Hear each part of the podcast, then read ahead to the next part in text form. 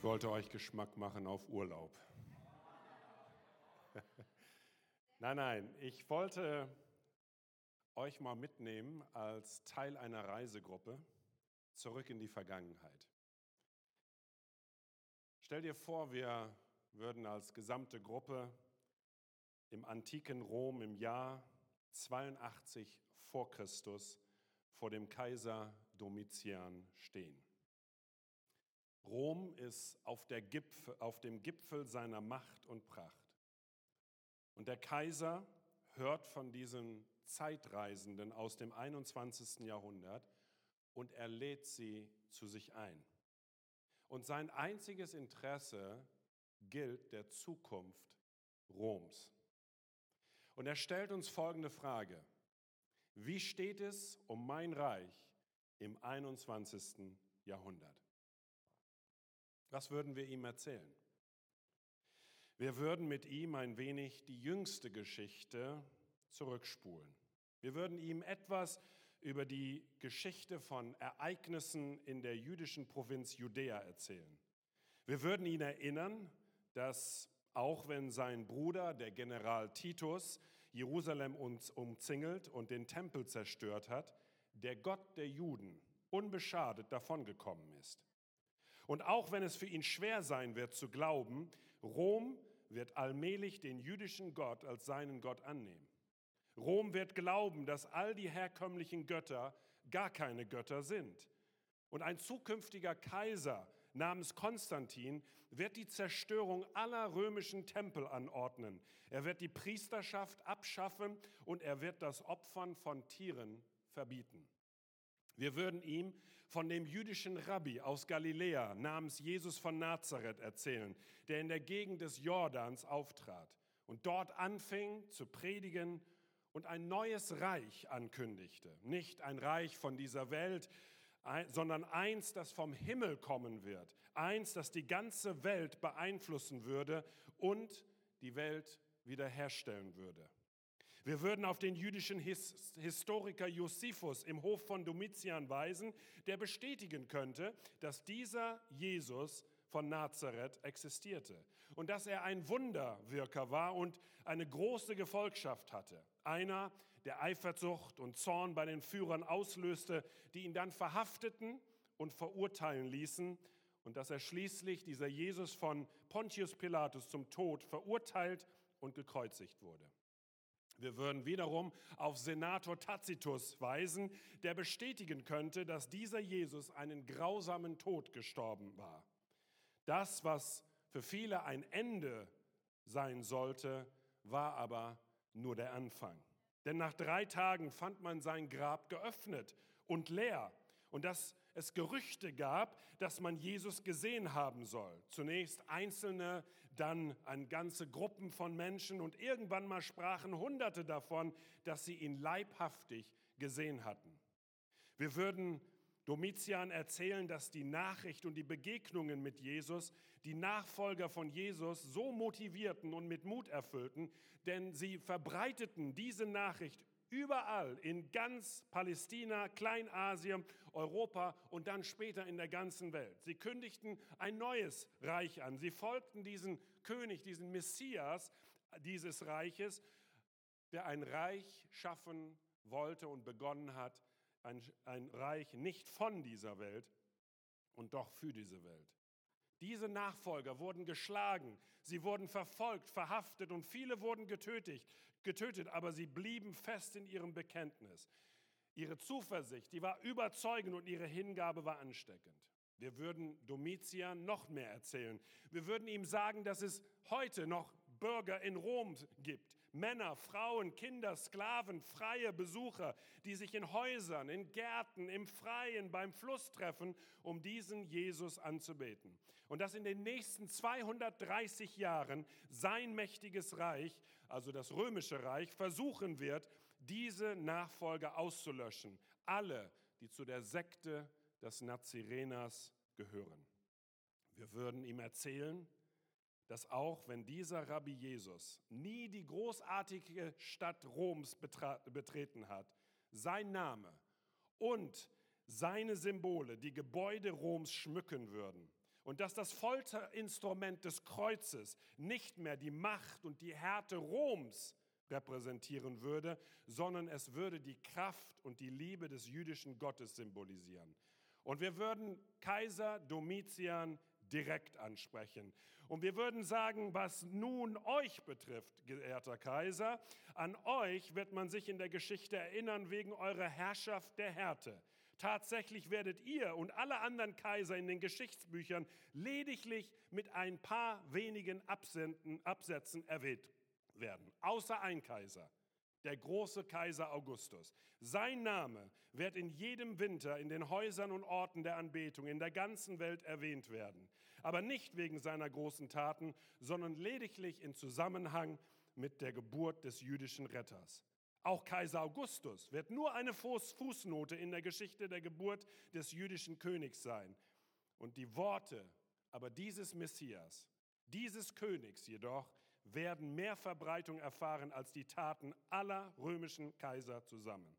Und auch wenn es kaum zu glauben und absolut unvorstellbar ist, Jesus von Nazareth wird die einflussreichste und geehrteste Person der Geschichte sein.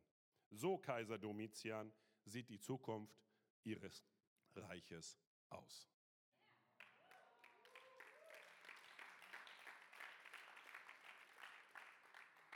Wer hätte gedacht, dass eine Bewegung, ein Momentum entstehen würde aus einer kleinen Gruppe von zwölf Nachfolgern von Jesus, was weltweit jetzt zu dem geworden ist, was wir landläufig das Christentum nennen oder die Bewegung von der Kirche von Jesus Christus.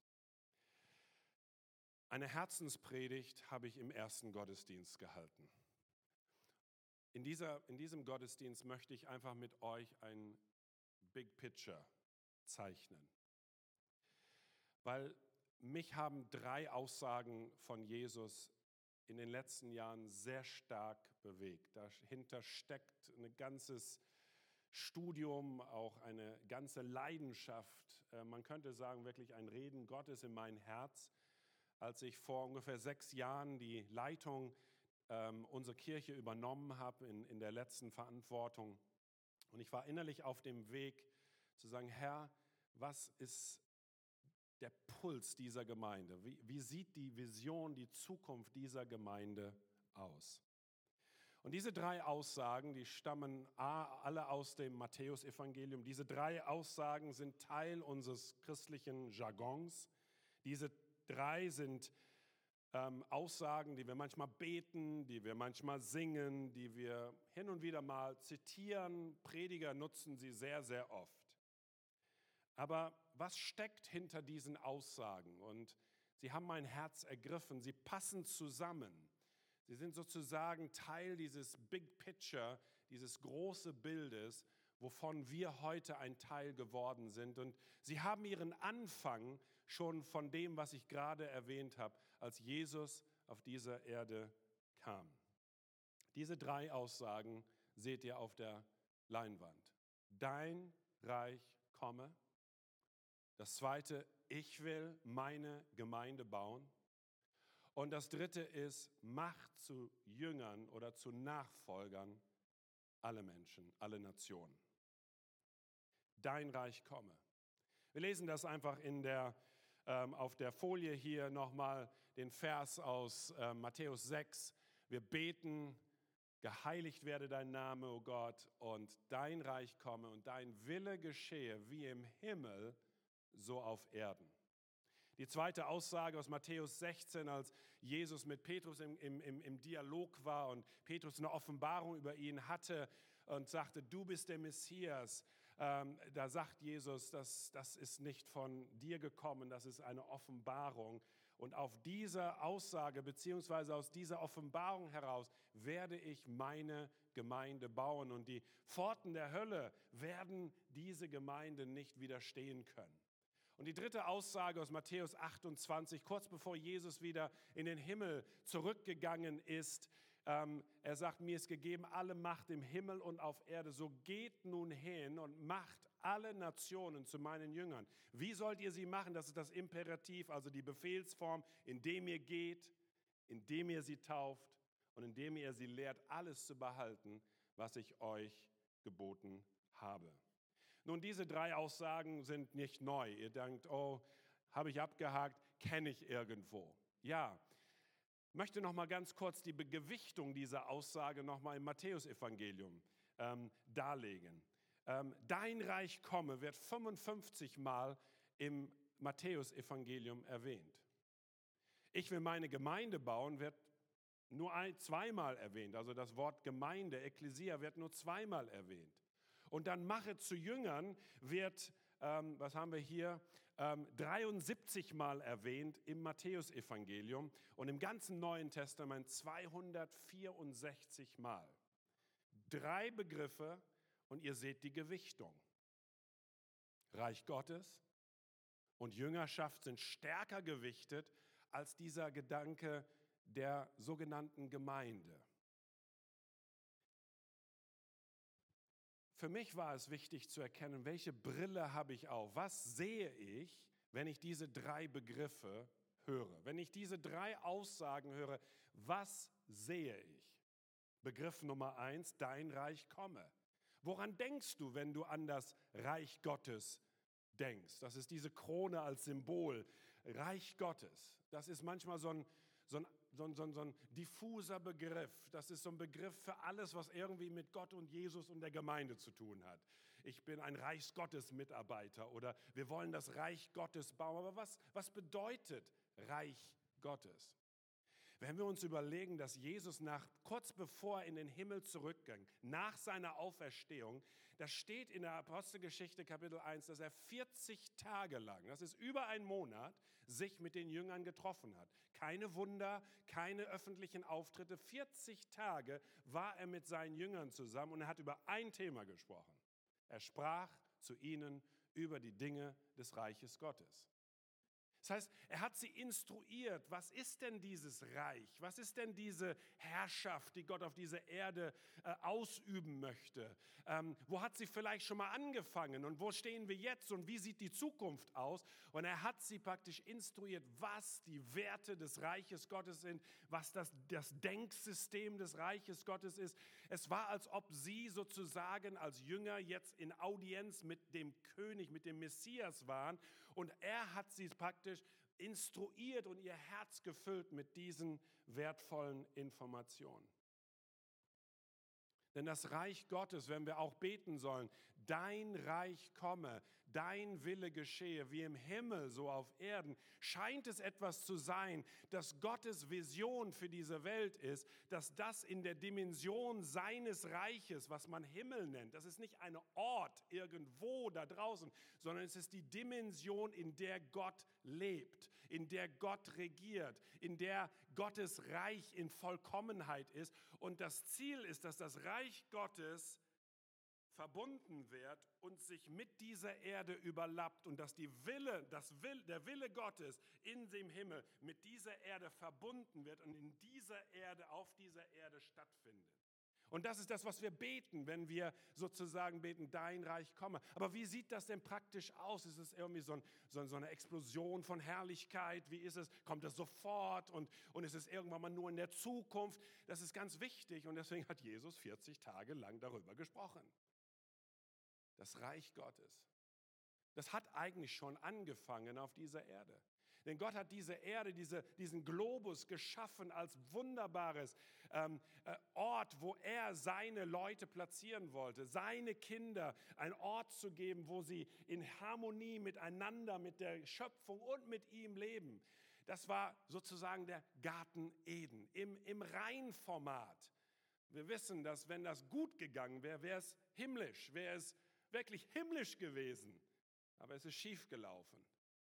Und vom Garten Eden an gab es die ganze Geschichte dieser Welt mit Hochs und Tiefs. Aber Gottes Ziel war es, das, was er am Anfang begonnen hat und schief gelaufen ist, weil der Mensch sich unabhängig von Gott gemacht hat, dass er das wieder herstellen würde. Und das ist sein gesamtes Programm, dass auf dieser Erde das wiederhergestellt wird, was am Anfang in seinen Gedanken war. Sein Ziel ist nicht, diese Erde ist schlecht, diese Menschen sind böse, ich hole sie hier raus mit irgendeinem Space Shuttle und irgendwann mal hole ich sie zu einem anderen Ort, was wir vielleicht fälschlicherweise den Himmel nennen.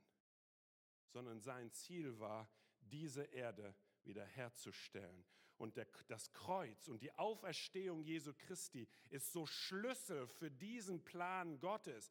Der, das Kreuz ist nicht nur, dass ich irgendwie eine Feuerversicherung jetzt kriege, dass ich irgendwann mal nicht verbrenne im Himmel, äh, in der Hölle sondern, oder dass ich ein Ticket für den Himmel habe, sondern das Kreuz und dann die Auferstehung ist die Legitimation, dass der König, der auf diese Erde gekommen ist, der einmal was begonnen hat und jetzt gekommen ist, dass er jetzt seine Schöpfung wiederherstellen wird. Und das, was Gott mit Jesus in der Auferstehung getan hat, völlige Erneuerung seines Körpers, dass er das für die gesamte Schöpfung machen wird. Wenn man unter dieser Brille jetzt die Bibel liest, liest man Stellen wie in, ersten, in Kolosser Kapitel 1 oder in Epheser, wo es steht, und am Ende der Tage wird Gott alles unter seine Herrschaft bringen. Alles wird zusammen vereint in Christus und wird wiederhergestellt werden. Und ist, ist nicht das, was eigentlich unsere Sehnsucht ist? Die Sehnsucht von Menschen, die Sehnsucht von Greta, Thun, äh, Greta wie heißt sie, ähm, wie auch immer. Ist das nicht die Sehnsucht von Aktivisten, dass diese Erde wiederhergestellt wird? Ist das nicht die Sehnsucht, dass Gerechtigkeit wiederhergestellt wird? Ist das nicht die Sehnsucht, dass auch Tod und, und, und Sünde und auch ähm, ähm, Schmerzen und Krankheit irgendwann mal verwandelt wird in dieser Erneuerung, die es am Anfang gegeben hat? Und deswegen dein Reich komme, dein Wille geschehe, nicht bitte hol uns hier raus. Das ist die Richtung, nicht das ist die Richtung. Dein Reich komme. Jetzt habe ich euch in drei Minuten, vor vier Minuten versucht, das zusammenzufassen, was Jesus vielleicht in 40 Tagen gesagt hat. Kommen wir mal zu dem zweiten Bild. Woran denken, wenn wir an Gemeinde denken? Ist das, was wir sehen, ein Wimmelbild, wo es viel Aktivität gibt und viele Menschen und alles muss da sein. Wir müssen alles versuchen, vom guten Beamer bis hin zum Taufbecken und auch noch die Ordner, die das, die, die, die, die Kollekte einsammeln und alles Mögliche. Ja, manchmal denken wir, das ist Gemeinde. Nein, ihr ja nicht. Ja, ihr ja nicht. Ähm, aber so Insgeheim ist es ja doch so, ich will meine Gemeinde bauen. Woran denken wir? Ich manchmal denke, dass viele meinen an die vier Gs. Wisst ihr, was die vier Gs sind? Ein Gebäude, ein Gottesdienst, das Geld kostet und geleitet wird von einem Guru. Ein Gebäude, das ein Gottesdienst hat, was Geld kostet und wo ein Guru ist. Dann ist es Gemeinde. Ohne Gebäude kein Gemeinde, ohne Gottesdienst kein Gemeinde, ohne Guru kein Gemeinde, ohne Geld keine Gemeinde. Das Viereck 4G. Ist das, woran Jesus gedacht hat, als er sagte, ich will meine Gemeinde bauen? Jetzt kommen wir zum dritten. Mache zu Jüngern. Nicht macht zu nassen Christen, die getauft sind, sondern macht zu Nachfolgern von mir. Macht Hilft Menschen, investiert euch in Menschen, die Jesus vertrauen in allem, was, was mit ihrem ganzen Herzen, ihn lieben und Beziehung mit ihm sind. Beziehung miteinander. Und auch noch, die sich an, in andere investieren, die wiederum sich in anderen investieren. Das ist der Gedanke von Machet zu Jüngern. Nicht sammelt so viele Leute in einem Raum, so nach dem Motto, Hinternteile auf Sitzplätzen. Das ist nicht Jüngerschaft, sondern Jüngerschaft ist Dynamik, Bewegung, Christusähnlichkeit. Christus ähnlich werden und das tun, was Jesus getan hat auf dieser Erde. In Beziehung mit Gott zu sein, in Beziehung mit Menschen zu sein und andere Menschen, sich in andere Menschen zu investieren. Ich nenne es immer das Dreieck. Gott lieben, den Menschen lieben und andere zu prägen, Jesus nachzufolgen. Und wo das Dreieck ist, das ist Jüngerschaft. Das kann auch in einem Viereck sein, aber ein Viereck ohne Dreieck ist nur 4G. So, jetzt bringe ich die Punkte zusammen. Jüngerschaft ist auch ein Stück weit ein Verständnis, eine Identität. Wir sind Kinder des Königs, der diese Erde wiederherstellen wird. Wir sind Eingeweihte von seinen Plänen. Und wir leben miteinander und sind Gesandte von seinen Plänen in diese Welt hinein. Wir sind Teil einer Gemeinde, einer sogenannten Ekklesia, und wir sind Teil des gesamten Reiches. Nun, wie passt das zusammen? Jesus hätte ja auch sagen können, ich will meinen Tempel wieder ganz herrlich machen. Denn der war ja auch nicht so ganz auf, auf Kurs, der Tempel. Er musste ihn einmal so richtig reinigen. Ich glaube, zweimal sogar hat er ihn gereinigt, ganz am Anfang, ganz am Ende. Auf jeden Fall, er könnte sagen, ich will meinen Tempel wiederherstellen, hat er aber nicht gesagt. Er sagt auch nicht, ich möchte meine Synagogen überall bauen. Ja? Jetzt geht nun hin und gründet Synagogen, wo gepredigt wird über das Reich Gottes. Hat er auch nicht gesagt. Er hat einen Begriff genommen, was die Leute damals sofort verstanden haben. Sie haben nicht an 4G gedacht. Sie haben etwas ganz anders gehört, als er sagte, ich will meine Ekklesia bauen. Was war das? Nun, im Griechischen war das so, dass die Ekklesia sozusagen eine Art von Ansammlung von Menschen gab eine, eine regierende Versammlung der Bürger einer Stadt. Sie bestand aus Männern, die mindestens 18 Jahre alt waren. Diese Männer hatten schon zwei Jahre Militär, Militärdienst geleistet. Es waren also Menschen, die sich ihrer Stadt verbunden und verpflichten wussten. Das war so das griechische Verständnis von Ekklesia. Und diese Ansammlung von Menschen war die Gemeinde. Nun, die Römer haben das weiterentwickelt. Sie haben diese Versammlung sozusagen übernommen und haben es assimiliert in das Konzept ihres hierarchischen Regierungssystems, weil sie auf Expansion waren. Und diese, diese Ekklesia ähm, wird beschrieben von dem Althistoriker ähm, Sir William Ramsey, er ist ein Schotte gewesen und er hat folgendes, äh, gewesen, ja gewesen, er ist gestorben, äh, der schottische Althistoriker, er hat folgendes gesagt, dass die Römer, ähm, wenn eine Gruppe römischer Bürger sich irgendwo im römischen Reich trafen und wenn sie auch noch so klein waren, nur zwei oder drei römische Bürger, bildeten sie ein sogenanntes Conventus Civium Romanorum. Conventus in kurz. Und egal, wo dieses, dieser Conventus gebildet wurde, er war der örtliche Ausdruck von Rom und von allem, wofür Rom stand. Egal wo im großen Reich und egal wie weit von der Hauptstadt Roms entfernt, in ihrer Zusammenkunft als Glieder und Bürger Roms war die ganze Kraft und die ganze Gegenwart Roms in ihrer Mitte. Es war sozusagen die römische Regentschaft in Kleinformat. Man sagt sogar, dass dieser Begriff, den Jesus verwandt hat, wo zwei oder drei in meinem Namen zusammengekommen sind, so bin ich mitten unter euch, dass das ein Begriff war, den die Römer schon kannten, wo zwei oder drei römische Bürger zusammen sind, so ist die ganze Macht des Kaisers unter ihnen. So, jetzt stellen wir uns Folgendes mal vor. Wir haben hier diese kleinen Gruppen, Conventus von Rom, irgendwo in Germanien, hier oben. Irgendwo, in, äh, irgendwo im Alemannen, da unten im Süddeutschland, irgendwo in Frankreich, irgendwo in Spanien, irgendwo in Großbritannien, wo das römische Reich sich ausgebreitet hat. Und was war dieses Conventus, diese Ekklesia? Sie war eine Bildung von Menschen. Und so haben die Römer das gemacht, dass wenn sie expandiert sind, haben sie solche Ortschaften ausgekundschaftet und haben dort eine Gruppe von Menschen platziert, diese Conventus. Sie waren geleitet von einem sogenannten Apostolos, einen Gesandten aus Rom. Um ihn herum waren folgende Arten von Menschen, Architekten und Stadtplaner. Bauingenieure, Buchhalter, Anwälte, Administratoren, also Leute in der Verwaltung, Ärzte, Leute, die in der Bildung tätig waren, Leute, die in der Agrarwirtschaft tätig waren. Sie bildeten sich dort und ihre Aufgabe war es, die Werte von Rom in Nordgermanien, in Großbritannien, in wo auch immer sie waren, die Werte von Rom jetzt in diese Umgebung hineinzubringen.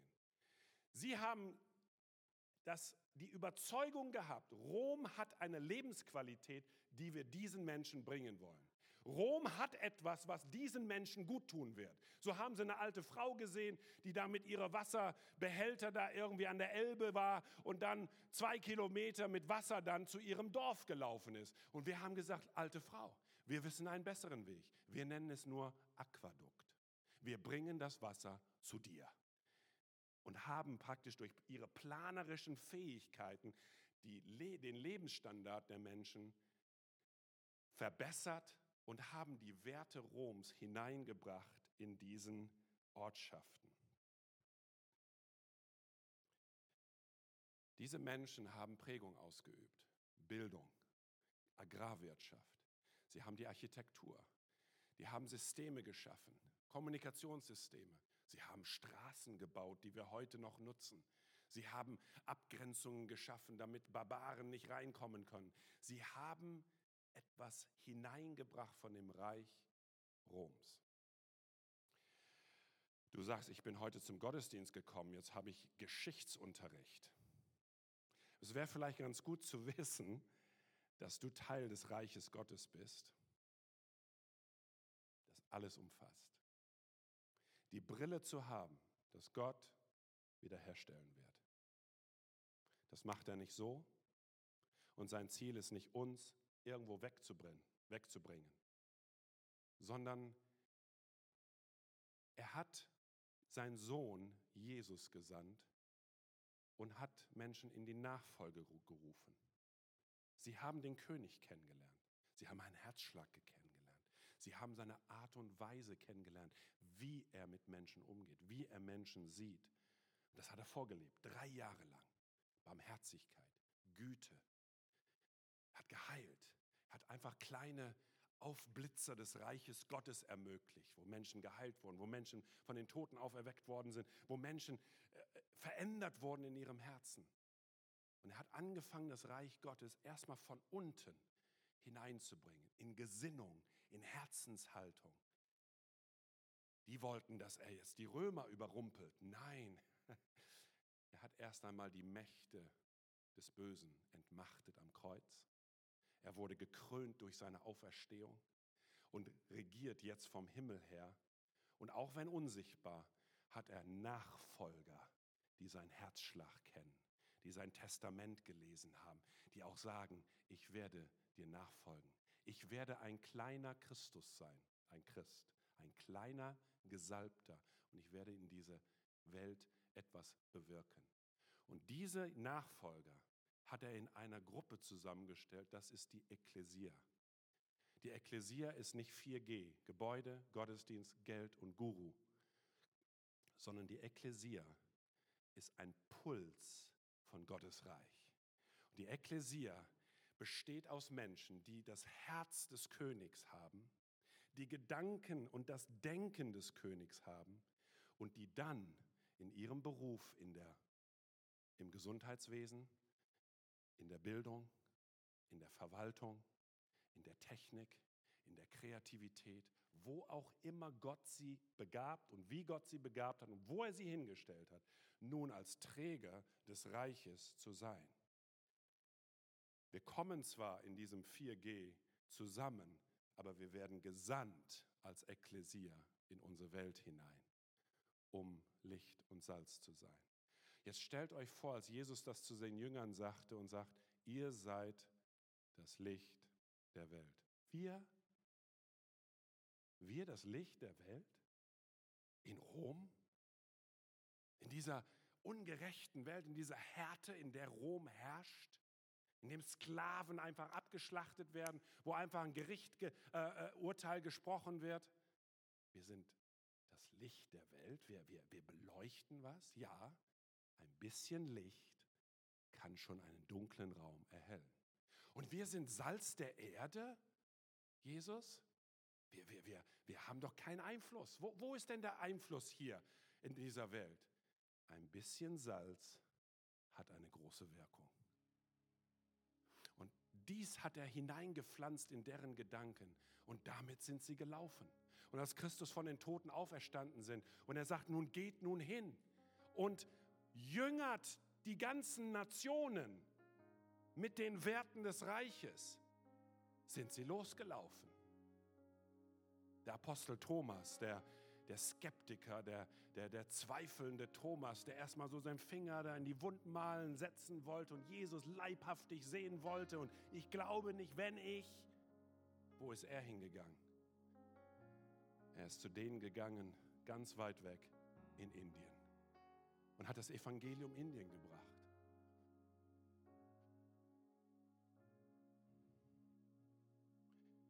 Ich lese momentan auch manches. Wir haben ein paar Bilder hier für euch, vier Bücher, die ich euch empfehlen möchte.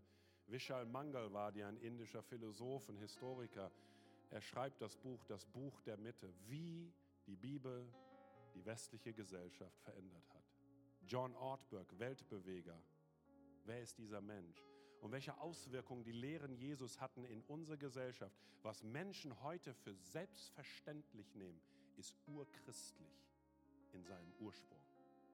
Oder ein atheistischer oder agnostischer Historiker Tom Holland mit seinem Buch Dominion, How the Christian, um, how the Christian, um, wie heißt es hier, The Christian Revolution Changed the World.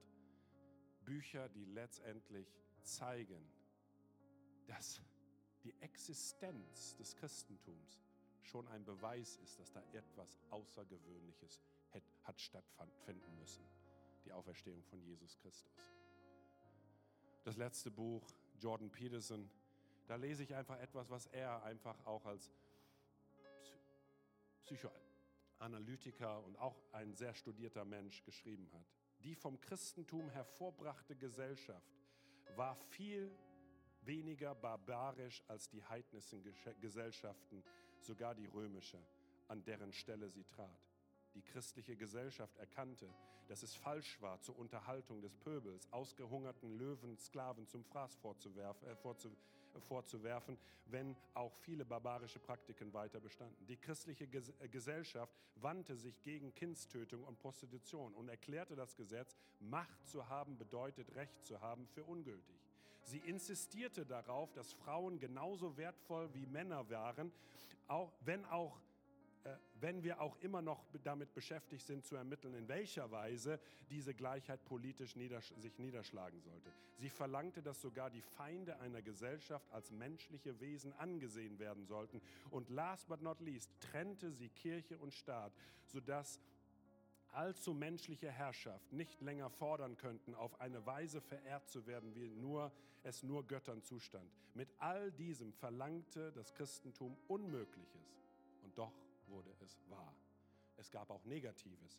Aber das soll nicht heißen, dass das Christentum selbst in seiner unvollständig realisierten Form versagte. Ganz im Gegenteil. Es erreichte das nahezu Unmögliche. Die christliche Lehre erhöhte die Seele des Einzelnen, stellte den Sklaven und den Herrn, den Bürgerlichen und den Adlichen auf ein und dieselbe metaphysische Ebene, machte sie gleich vor Gott und dem Gesetz. Das Christentum postulierte, dass auch der König nur einer unter vielen war kleiner Einblick in Gedanken von Menschen, die gar nicht Christen sind, sondern die entdeckt haben, irgendwas startete mit der Auferstehung von Jesus. Ein Momentum, das unsere westliche Welt und unsere gesamte Welt geprägt hat. Menschenrechte, die heute immer postuliert werden, sind urchristlich.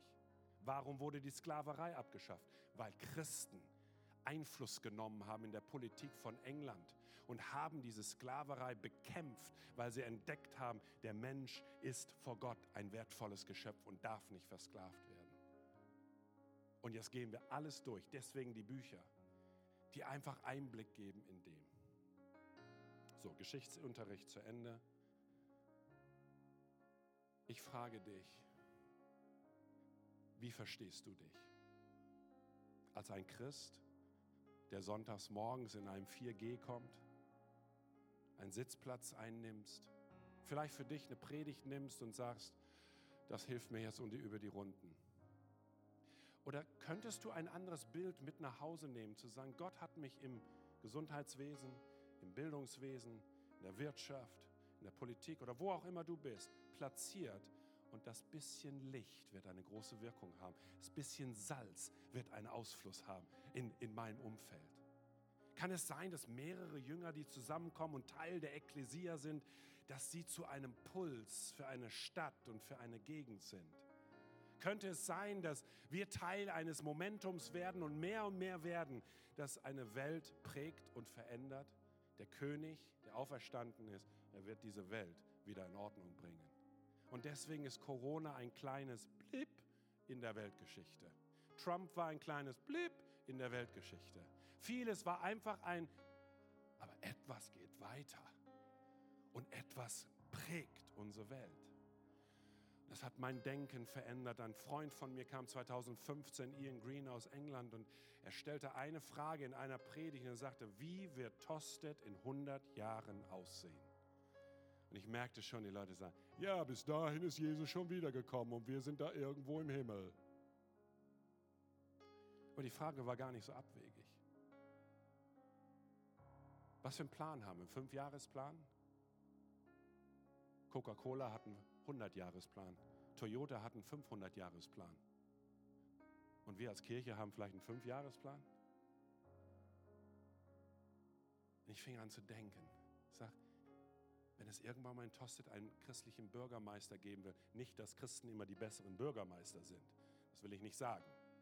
Aber wenn wir wollen, dass, dass, dass wir Einfluss haben in einer Stadt, wo müssen wir anfangen? Wir müssen klein anfangen. Wir müssen eine Saat sehen. Wir müssen ein Denken sehen. Wir müssen in unseren Kindern sagen, du bist für diese Stadt hier. Du bist nicht für ein Ghetto gemacht, sondern du bist für diese Welt gemacht.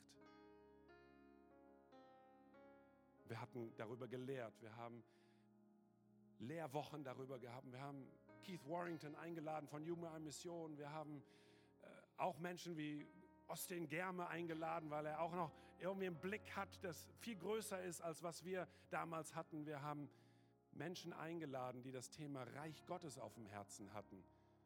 Wir haben gebetet, Herr, dein Reich komme. Wir hatten ja schon einen kleinen Kindergarten, wir hatten ja schon Musikschule platziert in der Stadt, aber das war, das, ja, es war gut. Jetzt wurde unser Blick größer. 100 Jahre. Die Stadt ist da, wir sind da, wir haben eine Generation nach der anderen. Was machen unsere Enkelkinder irgendwann mal? Wir haben gebetet, Herr, erweiter unser Gebiet. Lass uns mehr Einfluss haben in dieser Stadt. Nicht um unser Willen, sondern weil dein Reich kommen soll. Dann kam die Flüchtlingskrise. Und sofort waren wir mittendrin. 70 Fahrräder für, für die Flüchtlinge besorgt, repariert. Wir haben ähm, ein, ein, die Tafel aufgemacht, ähm, ein Café, internationales Café mit den anderen Kirchen zusammen. Ist auch nur ein bisschen, bisschen Licht, bisschen Salz. Gespräche gehabt, Leute geholfen, äh, Flüchtlingen geholfen, äh, sich zu integrieren. Und aus dem Nichts, aus dem Nichts kriege ich einen Anruf. Herr Tim, ich bin Herr Hohmann und ähm, ich werde jetzt 70 und Sie wissen, ich habe ein Altersheim hier und ich möchte das verkaufen. Ich könnte viel Geld da und da machen mit diesem Konsortium, mit diesem Konsortium, aber mir gefallen Ihre Werte und ich möchte Ihnen das erste Angebot machen. Möchten Sie das Altersheim samt Belegschaft kaufen? Möchten Sie das führen? Denn ich möchte, dass es in Werten geführt wird. Nicht irgendwie nur finanziell da und Gewinn machen und so. Es soll, es ist eine Familie. Das sind meine Mitarbeiter. Ich möchte, dass es ihnen gut geht. Altersheim, ich, das ist so für irgendwelche anderen Pastoren, nichts für mich. Und da erinnerte Gott uns zu sagen, ihr habt doch gebetet, oder nicht? Dein Reich komme. Wollt ihr von der Wiege bis zur Bahre, also vom Kindergarten bis zur Bahre, Menschen begleiten, prägen, noch ein lebenswürdiges Ende vielleicht bereiten? Okay, Herr. Und dann sind wir dann weiter und haben uns dann, ja. Und ich weiß noch, Anfang 2020, ich, ich verstehe ja nichts von Finanzen. Ja. Ich bin so um, um, umzingelt, also positiv umzingelt von guten Leuten. Ja. Ich unterschreibe nur.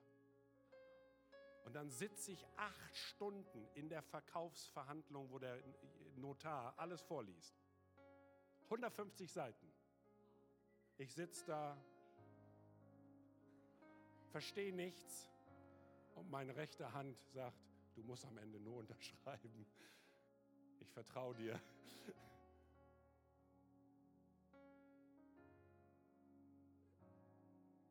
Pass auf, was du betest.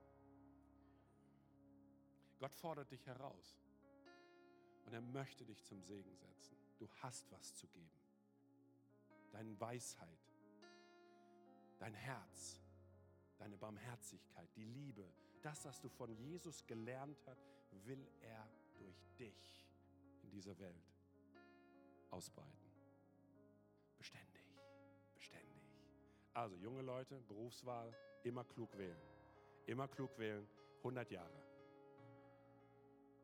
Wie soll es aussehen in 20, 30 Jahren? Jesus, ich möchte diese Ekklesia hier, die sich hier versammelt, segnen. Ich möchte jeden segnen als ein leidenschaftlicher Nachfolger von dir.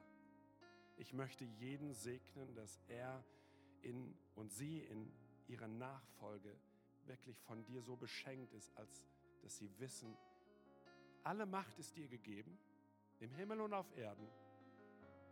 Und du gibst uns diese Macht, jetzt zu gestalten, wie Adam und Eva damals. Gestalterisch diese Erde zu segnen und zu prägen. Ich segne jeden Einzelnen in seiner Nachfolge zu dir.